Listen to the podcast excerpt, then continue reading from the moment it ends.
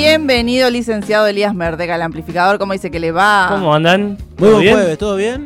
Bien, todo bien. ¿Contento, feliz? Eh, sí, siempre feliz, siempre feliz. ¿Cómo lo agarra el jueves? Vos debes estar feliz, ¿no, Diego? Muy, pero muy feliz, Ah, me efectivamente. Quizá usted también, porque perdió su equipo rival, digo, por eso. No, no, no, no, no es algo que, que me no afecta. celebra las derrotas. Eh, solamente pienso en estudiantes. Muy bien, me encanta eso, Que, ¿eh? dicho sea de paso, hace rato que, Que tampoco va. que no me, claro, que no, no, no regala ninguna alegría. El otro día escuché que había una nueva camiseta o algo así, Ruge, ¿puede ser? Es una marca ¿Es esa. una marca? Eh, Ruge la, la indumentaria de estudiantes, claro. Ah, Como bien. el Lobo Shop tiene el Lobo Shop. Claro. Claro, eh, ¿Y ruge ¿cómo- algo, León? No. ¿Cómo se ruge algo? No sé, digo. ¿Qué está ahí chicaneando? ¿Cómo dice que le va buen jueves? ¿Cómo? ¿Cómo, cómo lo agarra el jueves en la semana distinto al lunes, imagino? Eh, me rompiste los esquemas, me rompieron en Sí. los esquemas. Yo soy bastante estructurado y Se bueno, nota. acá acomodándome un poquito a lo que es eh, hacer la columna los jueves. Cambia la, cambia la forma también, porque estamos en medio de, de la vorágine de la semana, ¿no? Por ahí cuando arrancamos el lunes, uno mira más hacia atrás eh, y con los análisis del fin de semana y demás. Y ahora estamos en medio de, del quilombo, por decirlo de alguna forma, ¿no? Me gusta. La semana es un quilombo, los fines de semana igual lo son. Así que tenemos de todo para comentar. Yo quería preguntarle, el lunes no tuvimos la posibilidad de hacer programa, por eso se vino el jueves, porque el lunes fue 17 de octubre. Claro. Claro, sí. Bueno, feliz día, militante. Bueno, feliz día este, unos días después, pero válido también. Bien, eh, ¿estuvo en alguno de los actos convocados? Estuve en alguno de los actos, eh, estuve en el de la CGT. Bien. eh, bueno, como dijiste recién, varios actos. Es, eh, digamos, el panorama de lo que dejó el 17 de octubre, ¿no? Un oficialismo, un peronismo, digamos, atomizado en distintos actos con distintas distintos intereses en cada uno de ellos y distintas miradas también quizás eh, de lo que es el presente, ¿no? Bien, ¿eso es un buen panorama, un mal panorama, un panorama regular? ¿Medio? Mira, No sé, eh, ¿cómo- a ver, ¿cómo, lo- cómo lo analizamos? en principio para lo que es el año que viene, porque en realidad ahí está la clave de por qué hubo cuatro, años, eh, cuatro actos, porque la mirada está puesta en lo que es, el 2023, cuando todavía falta más de un año para, eh, para las próximas elecciones, lo cual deja por ahí un- cierta sensación de, muchachos, eh, las cosas no están como para estar pensando en candidaturas este, para el año que viene. Entonces, por ahí en lo que es el, panorama, lo que es la forma de, ver al, gobierno, lo deja en cierta debilidad para lo que para lo que te está pasando en este momento. Y lo cual eh, preocupa ahí mucho teniendo en cuenta que, bueno, eh, lo que más eh, es visible es, es la plata en el bolsillo y es justamente lo que está faltando, la plata en el bolsillo de los trabajadores y las trabajadoras. Eso es el panorama que deja mm, un 17 de octubre con cuatro actos. Eh, se realizó uno en Plaza de Mayo. eh, Uno en Plaza de Mayo, eh, convocado por el, el esquema eh, más cercano al kirchnerismo y también acompañado por las dos CTAs y la corriente federal de la CGT, que, este, que encabeza Palazzo y, y Alfred Simona, con también Moyano a la cabeza. Eh, Pablo Moyano. Pablo Moyano, exactamente. Los dos Moyanos se, se mueven más bien en, en tándem y ahí eh, Moyano es uno de los eh, tres secretarios generales de la CGT. Ah, ahí sí, bueno, claramente hay, hay una, una disputa, no están en la misma sintonía. De hecho, todo, o sea, previamente había eh, hubo una reunión, eh, esto había pasado la semana anterior entre eh, Alberto Fe- Fernández que convocó a la CGT, no estuvo Moyano, hubo una queja de Moyano y un intento de romper incluso con la CGT. Mm. Eh, la cuestión es que la CGT tiene cierto encono con la cámpora. Eh, con la cámpora, el, arma- el, el kirchnerismo, Cristina.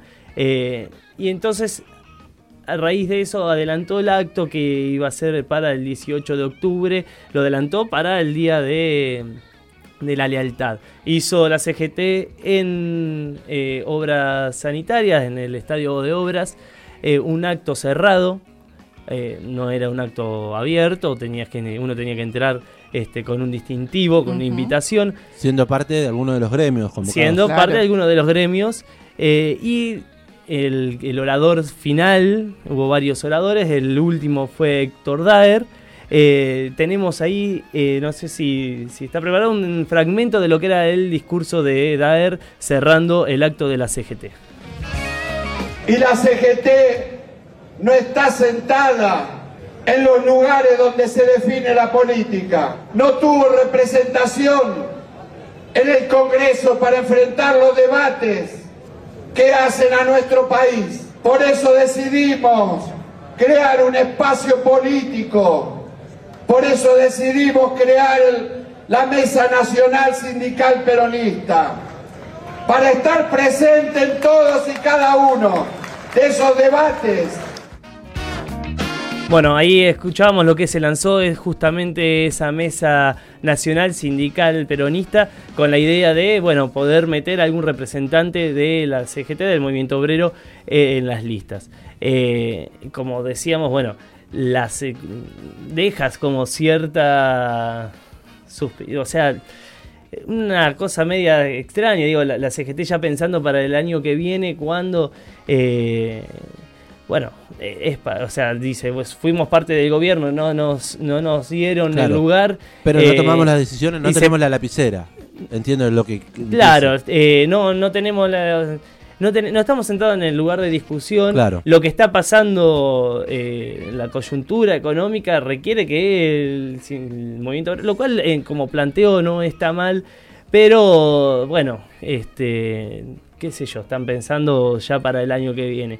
Y quien tomó el guante eh, horas más tarde en el acto de la plaza eh, de Mayo, eh, la plaza histórica del peronismo, donde nació el peronismo, lo tomó Máximo Kirchner, que le respondía a lo que había dicho Héctor Daer. de lo que necesitamos como argentinos y argentinas.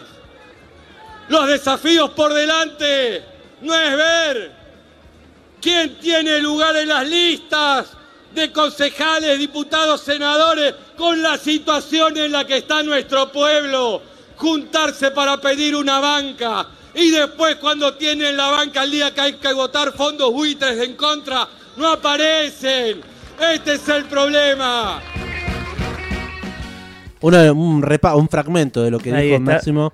Ahí haciendo alusión a, bueno, a Héctor Daer y a Facundo Moyanos, quienes se habían ausentado de esa votación que dijo.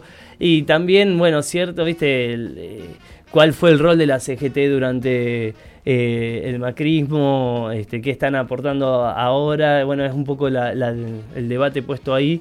Eh, y las tensiones hacia adentro del peronismo, que no se acaban acá, por otro lado, porque hubo dos actos más. Uno donde estuvo eh, Alberto Fernández con sus ministros, donde hubo, hizo anuncios y se diferenció lo que es su gobierno del que había dejado Mauricio Macri. Y otro, Fue un acto más institucional. ese digo, fue más institucional, sí. Eh, de hecho, fue la inauguración de un tramo de, las de la autopista que une Seiza con Cañuelas.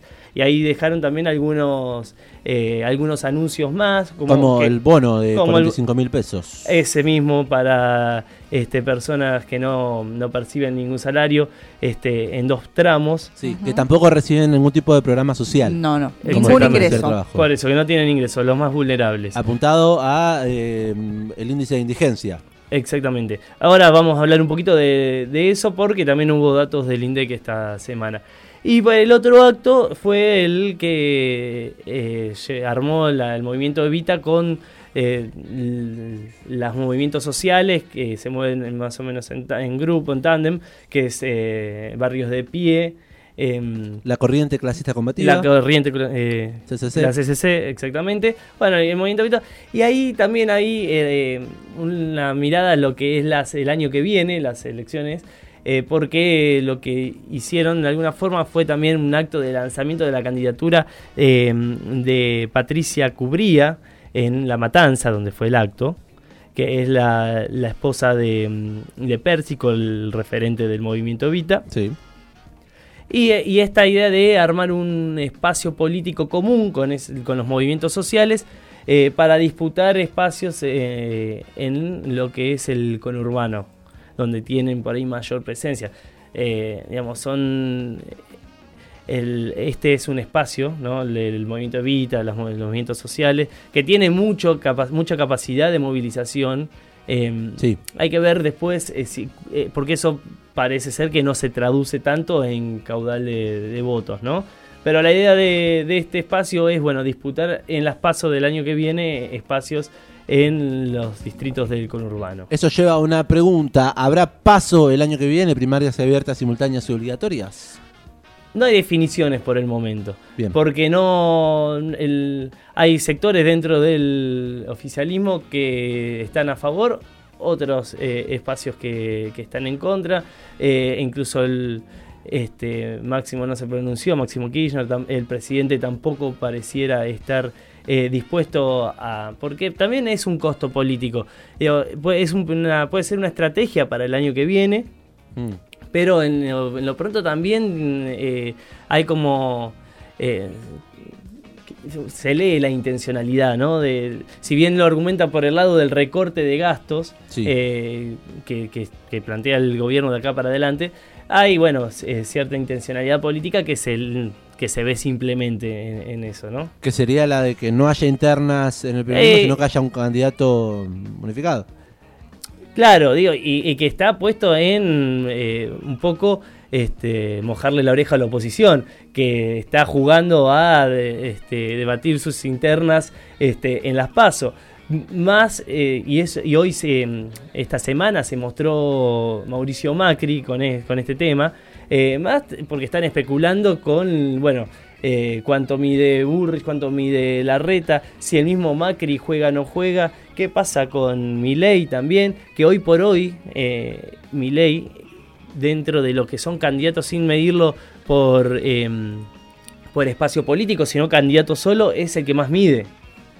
Después cambia... de- ¿Cómo? Milei es el que más mide hoy como candidato. como candidato es el que más mide, porque vos tenés después el voto fraccionado dentro de, de, de una Juntos por el alianza. Cambio, Claro, exacto. el voto fraccionado dentro del Frente de Todos, eh, pero Como cuando vos figuras tomás sol- dirigente por dirigente, claro, figura eh, en solitario, el que más intención de, de votos tiene hoy por hoy es Javier Milei. Pua, fuerte. Entonces, Es muy fuerte. con eso está, claro, está especulando también Mauricio Macri, que siempre ha estado coqueteando un poco con Milei. Sí. De hecho, esta semana, y a raíz también de este La publicación de su libro. de la publicación de su libro, de, de un- ¿Para bueno, qué? De, de declaraciones de Carrió, habló al respecto. Tenemos un fragmento sobre esto. Bueno, ya dicho, ¿no? Que creo que las ideas de la libertad son ideas muy potentes. Y el, el- el debate de esas ideas ha enriquecido el futuro de la Argentina. Después hay, cada uno tiene su estilo, ¿no? Viste que Carrió dijo, no acompaño ideas fascistas, como marcando el territorio de no, si el espacio se acerca a las ideas de Milley, ella lo asocia a ideas fascistas. Bueno, de vuelta, para eso están las pasos. Bienvenido, cada uno proponga sus ideas y si la gente elige ideas de cambio profundas, muy acorde a, a recuperar las libertades, gobernará un sector de, de la coalición. Si la gente elige algo más mitad camino, gobernará otro sector. Pero Bueno, ahí, ahí hablaba al respecto. Esto fue en, en TN. Sí. Eh, bueno, un- se mueve básicamente en TN, La Nación Más y A24. Este era en TN, este, en el prime time, ¿no? En Le- el programa del prime time. Le preguntaron mucho por Carrió, también le preguntaron eh, qué sentía esto de que Carrió haya dicho que usó espionaje ilegal dentro de su espionaje ilegal dentro de su gobierno. Eh, no respondió, no sé si vio ese fragmento Sí, en el que le preguntan. se dijo- hizo medio del sótano. Claro, dijo, tomó un vasito de agua, fue su respuesta. Como se quedó en silencio, no dijo nada a las acusaciones que, hizo Carrió con respecto a espionaje ilegal, ilegal dentro de su gobierno a propios dirigentes de su partido político. Sí, eh, sí, también ahí tuvo un, un contrapunto con las críticas de, de Facundo Manes, le, le respondió. Eh, se apoya, parece apoyarse más Mauricio Macri eh, dentro de su interna del PRO con eh, Patricia Bullrich. Dijo, ¿no? Eh, sería mi pro- la tiró como candidata, sería mi presidenta, algo así, dijo, ¿no? Sí, pareciera que tiene como un poco más de cercanía eh, a lo que sería una candidatura de Patricia Bullrich. Bien. Eh, también, lo igual también como que tira, cada tanto levanta también a, a la reta, eh, la reta que parece que en, en esto de, de no quedarse atrás con Patricia Bullrich, toma un poco la agenda de eh, medio de ultraderecha de, de Bullrich y mano dura este, y la aplica. Eh, y después también puede leerse un poco a ver si eh, marketineramente le levantó la presentación de, de su nueva pareja y este, a los cuales Macri también ahí tuvo como eh, unos consejitos eh, ¿En al respecto. Pero bueno, la, la cuestión es que así está planteada la, la oposición y sobre todo eh, Macri que también coquetea con su propia candidatura. Y al- en relación a esto, esta semana pasó la- lo que fue el lanzamiento de su segundo libro, ¿no? ¿Para qué? ¿Para qué? Se pregunta Macri. Le Ah, tuvo la sí. oportunidad de ojearlo, leerlo, ver la sinopsis. ¿Para qué? No, Sí, sí, eh, yo. la verdad que no, eh, ganas tengo de ojearlo. eh, no, no sé si estoy dispuesto a, A comprarlo. Lucas, a, a- a bajar Sí. por... ¿Cinco mil? Sí. Pero bueno, no, más allá de eso, eh, sí vi algunos fragmentos del libro a partir de lo que se fue eh, filtrando, va, no filtrando no, sino lo que fueron leyendo otras personas y compartiendo, eh, y, y no hay nada eh, que no sepamos, ¿no? Digo, eh, lo que sí por ahí puede llamar la atención es que lo dice, eh, lo dice ah, simple y llanamente en el libro, digo, eh, dice, nosotros fuimos por ahí, fuimos muy gradualistas en nuestro primer gobierno porque no teníamos la, la fuerza política para ir más rápido. Entonces como llama ahí a como a una concertación de, de- de todo eh, su, su- ese su espectro político para poder ir más rápido en la... Mano dura, digo. No, en el ajuste también. en sí, claro, eh, el neoliberalismo, los 90 de vuelta Sí, y al obvio. palo. Eso es lo que, lo que pregona. Porque habla de aerolíneas y dice tienen que volver a ser eh, privatizadas, por ejemplo. Eh, sí, que En ya lo ha venido diciendo, pero En concordancia, en concordancia con Milei, que también habló un poquito de, de, la po- de lo poco redituable que es tener una línea de bandera y ese tipo de cosas. Eh, así que en ese, eh, eso es lo que está básicamente todo el libro. eh, redunda en esa idea, ¿no? ¿Para qué? Bueno, lo que había dicho él con, con Vargallosa en su momento, en lo que vamos a hacer es ir más rápido la próxima vez que tengamos la posibilidad. Eh, Habló cositas del Club Atlético Boca Juniors también. Sí, se- se- ahí en- hizo ahí un- una todavía Bianchi no lo desmintió, pero él dice que en el 2000, previo a la final con el Palmeiras, Sí. eh, él fue quien le dijo cómo debía jugar Boca en eh, Brasil, este, que dijo le- le- que tuvo como una especie de, visión, de epifanía y dijo no, no podemos salir a colgarnos del travesaño y le fue a decir a Bianchi hay que salir a jugarles de igual a igual. Este, así, esa fue una de las anécdotas que, que también ahí estuvieron circulando sobre el libro. Está abierto nuestro WhatsApp 221-477-4314. Señor licenciado Elías Merdek, llega un PDF que dice ¿Para qué Mauricio Macri? Para que lo lea. ¡Qué Buenísimo. rapidez! Así que Igual le, te lo regalo. Le Hay- hay que- PDF a Mauricio Macri. le agradecemos. Los al pedidos al aire surten efecto. Sí, Me dice- duele Aquí la la- vista. para que lo lea Eli. ¿A quién le agradecemos? A Robert, un beso grande. Bueno, un beso grande para Robert. Eh, después pásamelo. Sí, sí, por Sí, supuesto. Bien, obvio. bien. Esto va a circular. Llegó acá a la radio, así que le damos, le vamos a hacer un Todos, quien poquito. lo, quien lo quieran. Sí. lo quieran. Me, me parece acertado. Elías Merdek ve como próxima candidata, eh, presidenta, como el señor Mauricio Macri, a Patricia Bullrich, o la ve como gobernadora de la provincia de Buenos Aires. Em, Porque disputa Y- nación o no. disputa nación. Pero todo el, el ordenamiento se va a dar, eh, volviendo a lo que decíamos hace un rato, creo yo, eh, depende de lo que decida hacer Macri. Porque Macri es el, el jefe, de, de- digamos, ¿no? de, de la coalición, ¿no? Claro. Eh, quizás lo que puede generar algún tipo de ruido es lo que disponga o lo que quiera hacer eh, la UCR. Pero, pero bueno, depende de, de- de cómo juegue Macri y cómo se va a organizar hacia abajo. Eh, hoy por hoy hay otros nombres dando vuelta en relación a la provincia. Eh, por el lado de la reta está Santilli, por el lado de Bullrich Santilli. está Ritondo. eh,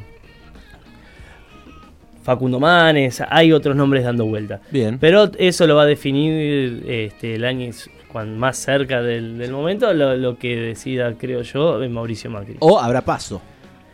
O habrá paso, claro. Un montón Eh, de candidatos para la paz. Así que bueno, así, así está eh, ya abierto el panorama, ya medio que se lanzaron eh, algunas, no candidaturas, pero sí algunos juegos propios pensando de- en, en el año que viene. Por ejemplo, se habló de dentro del, del peronismo, se habló que Mansur de- iba a dejar el año que viene, en febrero, la jefatura de gabinete para volver a su provincia. A Tucumán. Eh, que de- y según lo que pase también en las elecciones en Tucumán, él pueda también ser parte de la fórmula presidencial, que es un poco a lo que a sus aspiraciones. Pero bueno, todavía falta para eso. Pero en la provincia, por ejemplo, movimientos similares se dieron con eh, la renuncia de Juan Chizabaleta. Eh, Catopodis también se habló que podía volver a su, a su distrito, pero finalmente él dijo que no lo iba a hacer. Eh, resta ver qué va a hacer también Ferraresi, si vuelve a su distrito o no. Eh, pero bueno, ya estamos hablando de lo que es el 2023. Un poco del pantallazo político, cómo está el tablero nacional en ambos frentes, ¿eh? en Juntos por el Cambio y en el frente de todos. Eh, la noticia del día podría llegar a ser las acciones legales que el presidente iniciaría mm, eh, instrumentado por el abogado Dalbón contra Gran Hermano. No sé si estaba al tanto de eso. Eh, ¿Sabes qué lo, me llamó la atención? No, había visto, pues no, no veo Gran Hermano. No. Eh, Y él, claro, eh, cuando empi- empiezo a ver, al principio no le di bola, después dije, ¿qué es esto? ¿Qué es esto? Eh, Cerruti salió a tuitear en la noche de anoche diciendo que el presidente estaba muy, pero muy... eh, Triste. Dice, habiendo tomado conocimiento de los dichos vertidos sobre el presidente Alberto Fernández por un participante del Gran Hermano que transmite Telefe, nos vemos obligados a decir que el presidente no tiene información sobre esta persona ni que recuerda haberla conocido en algún momento. Como es sabido por todas y por todas, a lo largo de su trayectoria pública, Alberto Fernández nunca se vio involucrado en hechos de corrupción, ha hecho de la transparencia un propósito central de su gestión en la política pública. Eh, Sí. Contra este muchacho que se llama Alfa. Se hace O sea, llamar se Alfa. Alfa. Claro. Walter se llama. Eh, el pelado de Gran Hermanos. No sé, claro, no, no sé más sobre él de, de lo que vi en eh, ahí en Gran Hermano. Vi un recorte del video donde él dice que supuestamente le había pagado, claro, Sí. le había pagado Goima. Yo lo conozco bien, Alberto Fernández, dijo este el Alfa. ¿Qué sé yo? No sé. Me- hay más cosas, hay cosas más importantes para tratar. La verdad es que sí, pero tampoco me parece mal que se denuncie para que también vean que no se puede decir Es- cualquier cosa en cualquier lado, viejo. Está como un poco avalado eso de, de que se puede decir. Claro, por Difamar, eso. por- Exacto, por no. difamar en cualquier no, bueno, no. Bueno, Aparte, eh, lamentablemente, Gran Hermano está siendo muy visto, tiene altos niveles de rating, es increíble porque es desastroso. Sin embargo, hay gente que mira las 24 horas, está viendo tipo qué están haciendo, o sea, no, no, no. Recuperó Telefe ahí un eh, poco el rating con, ¿no? con, con Sí, Gran Hermano. sí, sí, sí, que se le había Eh, caído. ¿Y de- empezó ayer, ayer mismo o El no? lunes. Él no, el empezó el Ah, lunes, pero ayer ya se, ya se nominaron. Bien. Bu- Bueno, hubo conferencia de prensa hace un ratito de Gabriela Cerruti, la portavoz eh, presidencial. Eh, estuvo hablando allí, contestándole a periodistas. Eh, bueno, estuvo hablando de Gran Hermano, igual, qué sé yo. No sé Sí, si- medio hay cosas más importantes creo, que para hablar. concuerdo en que bueno no, no, no es eh, algo Tema para que tome la agenda No, digamos no pero bueno igual no, digo no está mal que, que se di- se denuncie que el- no se puede decir cualquier cosa no se puede difamar a un presidente así porque porque si en- que, que eso gira por todos lados no Exactamente. Eh, digo. pero bueno eh, para cerrar nomás eh, Hubo, bueno, sí, re- siguen ahí las reuniones en la Comisión de Presupuesto para lo que es el presupuesto 2023, eh, donde el MASA hace, eh, ah, dejó algunas concesiones para este, poder aprobar esto a, la oposición, ¿no? Eh, como una cláusula que le impedirá al gobierno que en su último año de gestión reparta recursos extraordinarios en campaña.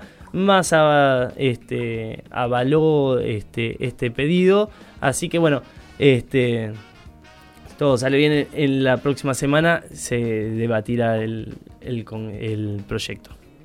Elías Merdec en el aire de Radio Estación Sur en este amplificador de día jueves haciendo un pantallazo general sobre las cartas a la mesa en este tablero político nacional. ¿Algo más en el tintero o nos reencontraremos, no sé, el lunes que viene viene o quiere venir el jueves? Como dispongan ustedes, no me queda mal el jueves, ¿eh? Ah, mira. Epa, bueno. no, no, los lunes. Habrá que disputar el espacio con Fernando Brovelli, quien hoy no estuvo al aire. Eh, ¿Le faltó algún tipo de juego o algo? Porque la gente juega con Brovelli, así como... Claro, más difícil, respuesta. bueno, es más difícil en este caso, Sí, pero bueno. La temática no sé si cuánto ayuda. Claro, no sé si da para jugar mucho, pero se puede pensar algo. Bueno, eh, Elías Mardek, muchas gracias y será hasta el próximo lunes. Gracias. Bueno, hasta el lunes entonces. Gracias a ustedes.